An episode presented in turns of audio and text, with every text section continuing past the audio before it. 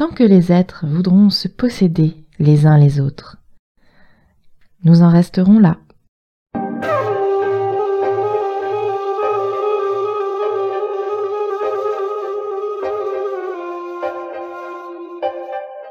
La phrase est de Marie-Ève l'autrice de La trajectoire des confettis, roman paru aux éditions du sous-sol en août dernier. C'est notre médoc littéraire du jour pour lutter contre l'amour artificiel et conformiste reflété par la Saint-Valentin. À contre-courant de tous les clichés romanesques sur l'amour, la trajectoire des confettis explore sans détour les relations amoureuses à travers plusieurs générations d'une même famille. Couple libre, refus de la maternité, monoparentalité, les tabous aussi s'envolent en confettis.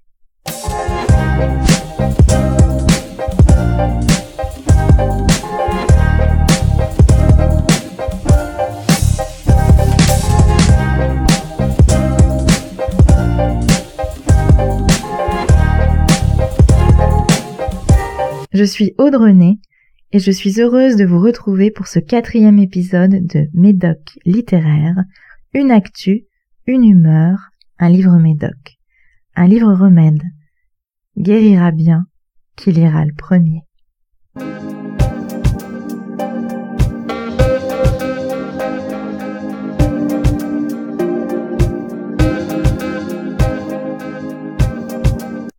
Notre actu du jour, c'est évidemment la Saint-Valentin. Elle a envahi les rues à travers les pubs et les vitrines de magasins, mais elle s'est aussi installée dans notre espace virtuel intime, avec des émissions radio et des programmes TV dédiés. L'approche est diversifiée, entre Arte qui diffusera dès cet après-midi des opéras d'amour, dont Roméo et Juliette et Carmen, on peut relever au moins une forme d'élégance, et à l'inverse TFX qui a proposé une soirée spéciale chronique criminelle sur les rencontres amoureuses mortelles. Pourquoi s'arrêter au mauvais goût?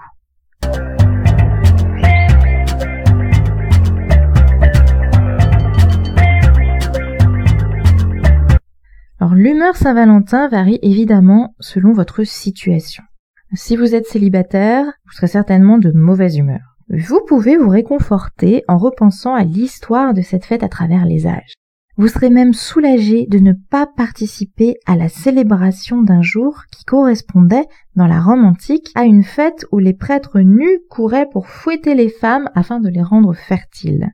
Vous pourrez encore vous dire qu'au Moyen Âge, la Saint-Valentin correspondait à plusieurs carnavals de février où les hommes se déguisaient en ours, animal à la forte symbolique sexuelle, pour attraper des femmes afin de les violer en toute impunité. Boycotter la Saint-Valentin? Ce serait presque un acte féministe.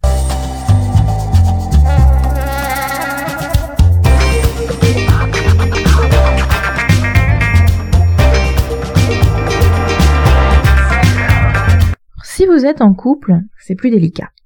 Quelle acrobatie difficile de connaître le point de vue de l'autre et d'oser poser la question tu l'amour? On se fait un cadeau ou pas pour la Saint-Valentin? Si cette fête vous soucie autant que votre première galoche, vous n'êtes pas pour autant sûr que l'autre y est tout aussi indifférent.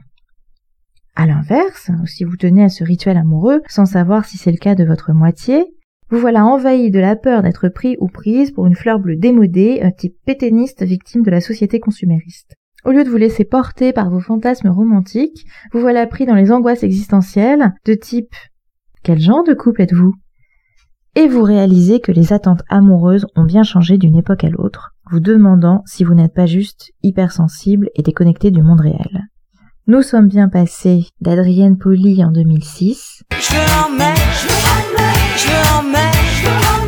à Yale en 2021.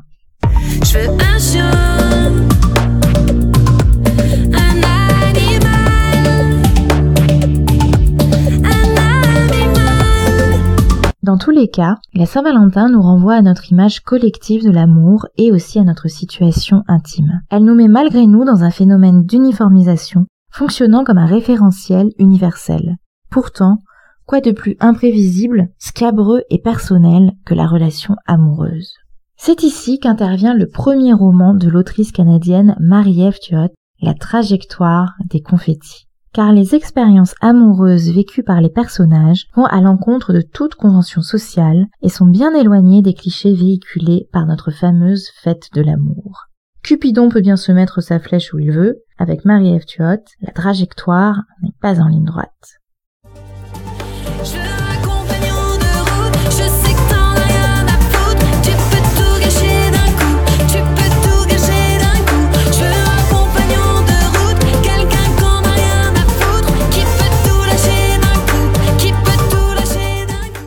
À la fois fleuve et chorale, la trajectoire des confettis est une fresque sexuelle et amoureuse qui transcende tous les clichés avec style et s'approche d'une exploration en profondeur des relations humaines, avec leur part de lumière et leur part d'ombre. De 1899 à 2027, l'histoire se fragmente à travers une quinzaine de personnages reliés à la même famille, à la fois atypiques et proches de nous. Le roman se construit autour de Xavier, un barman trentenaire dans l'abstinence depuis 15 ans, puis nous amène à découvrir Zach, le frère aîné qui se trouve être son exact opposé, dépassant le millier d'aventures, lui-même en couple libre avec Charlie, une femme qui ne se prive pas de vivre son désir pour des garçons à peine sortis de l'adolescence. Leur troisième frère, Louis, a quant à lui un rythme cyclique de couple qui ne dépasse pas les six mois.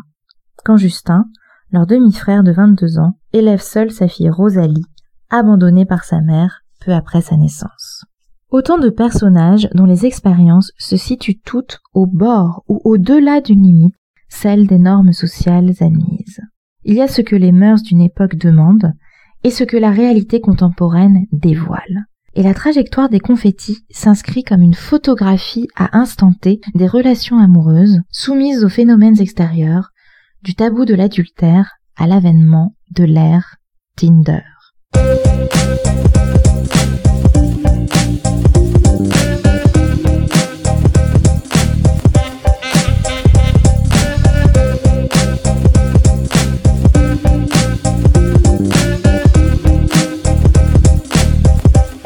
Marie-Ève Tuot fait d'ailleurs entendre à travers ses personnages des réflexions qui viennent contrer un bon nombre de nos lieux communs sur les rapports sociaux et sur l'évolution des phénomènes qui les régissent. Raphaël, cliente du bar où travaille Xavier, lui confie lors de ses déambulations nocturnes une vision peu courante de l'évolution de l'espèce humaine. Extrait. Il faut voir plus loin que les apparences. Prends les boîtes de nuit. On n'y pense pas, mais ce sont des temples de la civilité. Il y a un peu de grabuge, parfois de l'agressivité, c'est vrai, mais ça reste minime par rapport à ce qui pourrait arriver. Imagine, il peut y avoir 500 personnes qui boivent de l'alcool et qui dansent sur une musique tellement forte que le système nerveux d'un homme né il y a 300 ans aurait envoyé une décharge d'adrénaline provoquant la fuite la plus rapide dont son corps soit capable. Une musique tellement forte que dans le cas d'un homme né il y a 3000 ans, son cerveau aurait eu besoin d'inventer qu'un dieu est responsable du vacarme, qu'il faut lui sacrifier je ne sais pas quoi, et prier pour le supplier de stopper la musique. Nous, rien de ça. On trouve ça banal.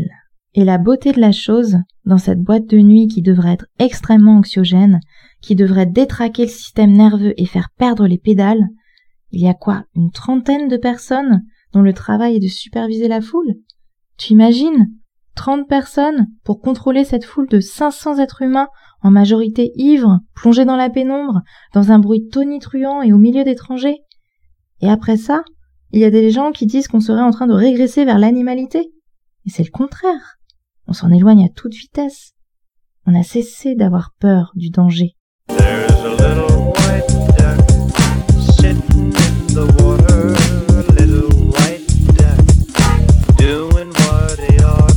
Le roman ne manque pas non plus de souligner la différence réservée aux femmes quand il s'agit de liberté sexuelle, et c'est Zach, un personnage masculin, qui le relève. Je me souviens, à 20 ans, j'entendais des gars de mon âge se plaindre que leur copine était coincée, qu'elle n'avait pas d'initiative, ne jouissait pas, n'aimait pas assez le sexe.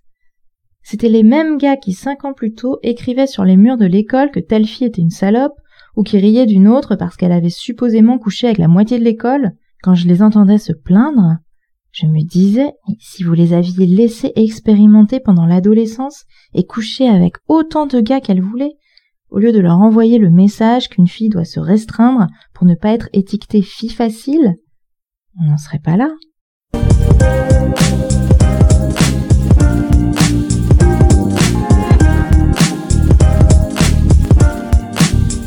La trajectoire des confettis comporte ainsi une dimension macro-sociale, presque sociologique, mais n'en néglige pas moins une approche intime des personnages, avec leurs démons et leurs blocages, qui nous incite à réfléchir à notre propre fonctionnement psychique.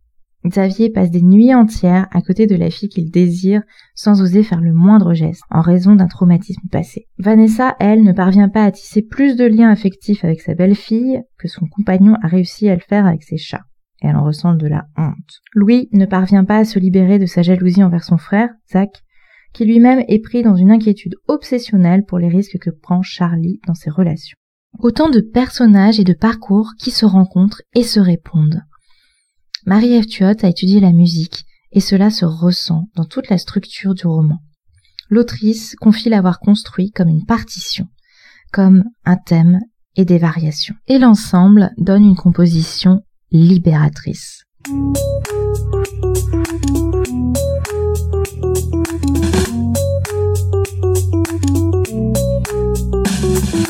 Pourquoi ce livre nous fait du bien Parce qu'il est d'abord une ode à la liberté et à l'acceptation de son parcours amoureux.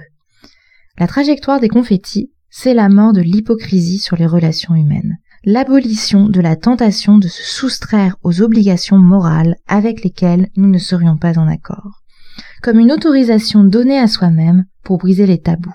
Le roman n'en a aucun. Et si la fin est impitoyable et bien loin du happy end, elle vient à nouveau satisfaire une exigence de réalisme quant à la nature humaine, dans toute son intelligence, mais aussi dans toute son incapacité. Ce regard acéré sur l'espèce humaine donne lieu à un bon nombre de citations Xanax.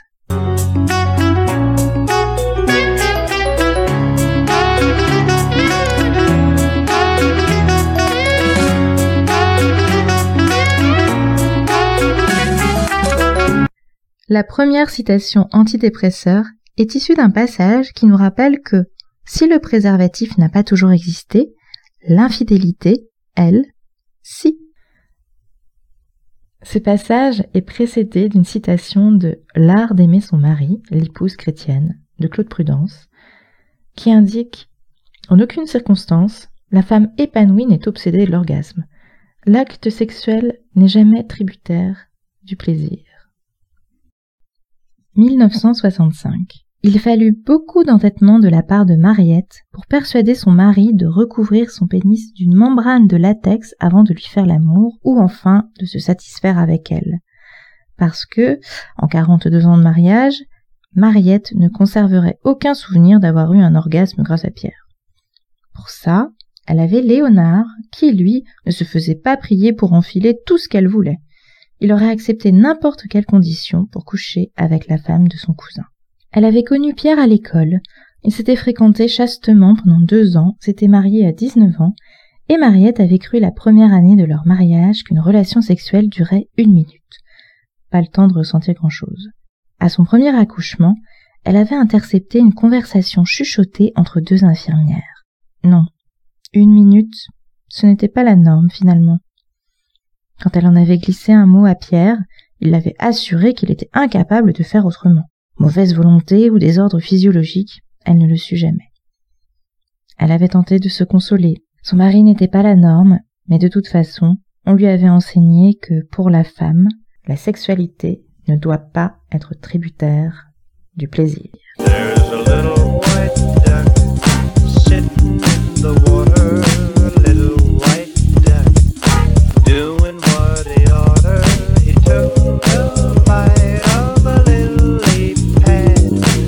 Passage Xanax du roman est celui où Justin, se débattant seul avec l'éducation de sa fille, va voir un psychanalyste dans l'espoir de trouver des réponses. Justin repartit outillé de la notion de complexe d'Oedipe, à laquelle il n'avait à vrai dire pas compris grand-chose, et surtout pas cette idée déroutante affirmant que toutes les fillettes désirent être pourvues d'un pénis, et en conséquence qu'elles se sentent castrées. Cette théorie, exposée en vitesse par le psychologue, il ne leur restait que dix minutes, laissa Justin perplexe. Le lendemain, il se procura à la bibliothèque un livre sur le complexe d'Oedipe.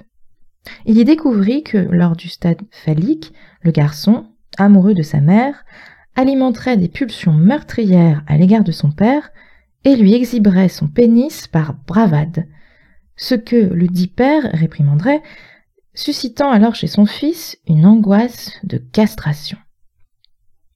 Quant à la fille, Justin s'étonna de lire que, frustrée par son absence de pénis et décidée à remédier à cette castration, elle tenterait durant ce stade de séduire son père pour s'approprier son pénis et combler son manque originaire.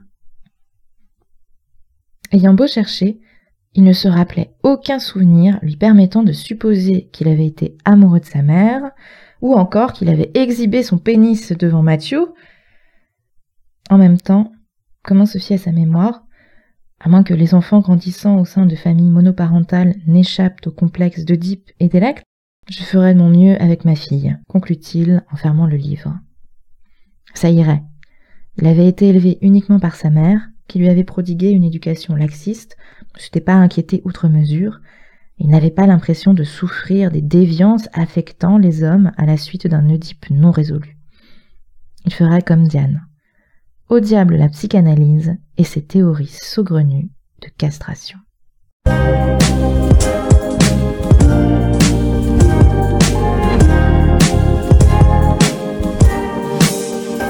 Sur ces belles citations, je vous souhaite une très heureuse non-Saint-Valentin.